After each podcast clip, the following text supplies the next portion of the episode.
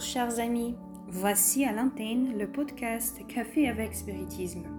Aujourd'hui avec les commentaires de Luciane Bahia. Chères sœurs, chers frères, que la paix de Jésus soit avec nous. Je réfléchissais aujourd'hui sur le langage, sur l'envie de s'exprimer, sur la possibilité de se communiquer. La possibilité d'articuler des mots et d'exprimer sa pensée apporte à l'être humain l'opportunité de la compréhension, de la conciliation.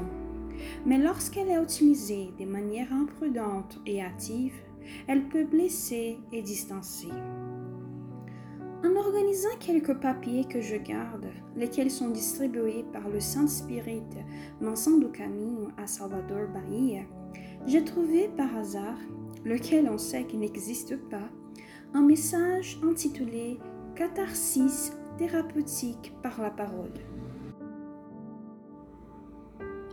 L'auteur est Marco Prisco à travers la maginité bénie d'Edivaldo Franco.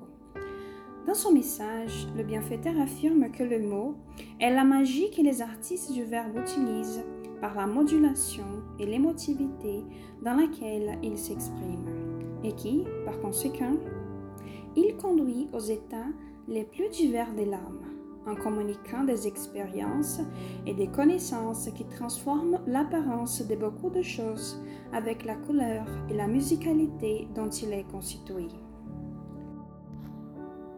J'ai trouvé ce premier paragraphe si poétique que je me suis laissé guider par les doux mots de l'ami spirituel qui est venu d'une certaine manière à mon secours à travers ce message qui clarifiait les réflexions dans lesquelles j'étais plongé. Et le bienfaiteur a ainsi souligné. À travers les mots et au service du Christ, vous pouvez illuminer les consciences qui étaient avant dans les ombres du remords ou de la révolte, tracer de chemins de sécurité pour ceux qui ont perdu leur itinéraire, adoucir la souffrance chez ceux qui vivent l'agonie, libérer de l'ignorance ceux qui sont dans la perturbation, imprimer des images de beauté et d'espoir dans les têtes en déséquilibre, consoler des esprits incarnés ou non, victimes du désespoir, produire des sourires là où la tristesse persiste. À travers les mots, vous déployez la charité du simulus et offrez le soutien de la résignation avec le main d'encouragement. Combien de bien pouvons-nous faire simplement en parlant ou en écrivant Il est possible d'aider, de guider, de libérer, d'animer, de réconforter, de faire sourire, de soutenir. Cependant, et malheureusement, les mots peuvent aussi devenir un instrument malsain et donc destructeur. Destructeur d'opportunités, d'amitié, de relations et gérer des graves conséquences. Marco Prisco précise Utilisé de manière malsaine, presque toujours, il se transforme en acide qui produit des ulcérations des qui fomentent des guerres et est véhicule de destruction. Habilement manipulé par la malice, il engendre l'intrigue, produise la calomnie, suggère le crime, terrifie. Donc, il est très important de réfléchir avant de parler. Une fois prononcés, les mots ne nous appartiennent plus. Il nous reste seulement les conséquences, positives ou négatives, de ce dont nous choisissons parler. Alors, face à une utilisation inappropriée des mots, méditons.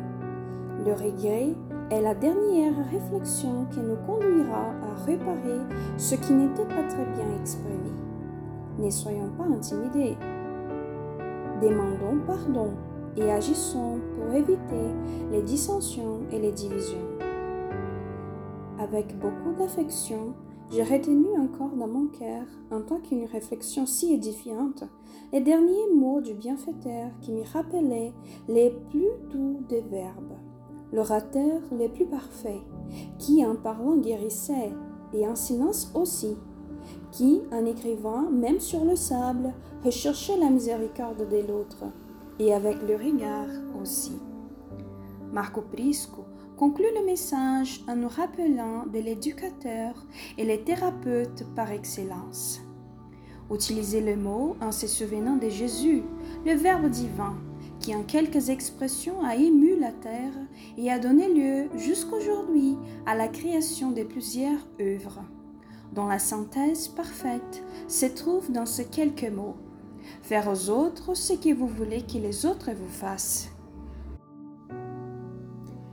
C'est ce que Jésus nous dit, c'est ce qu'il nous demande. Avec une immense gratitude dans le cœur, je vous embrasse et rendez-vous au prochain podcast Café avec Spiritisme.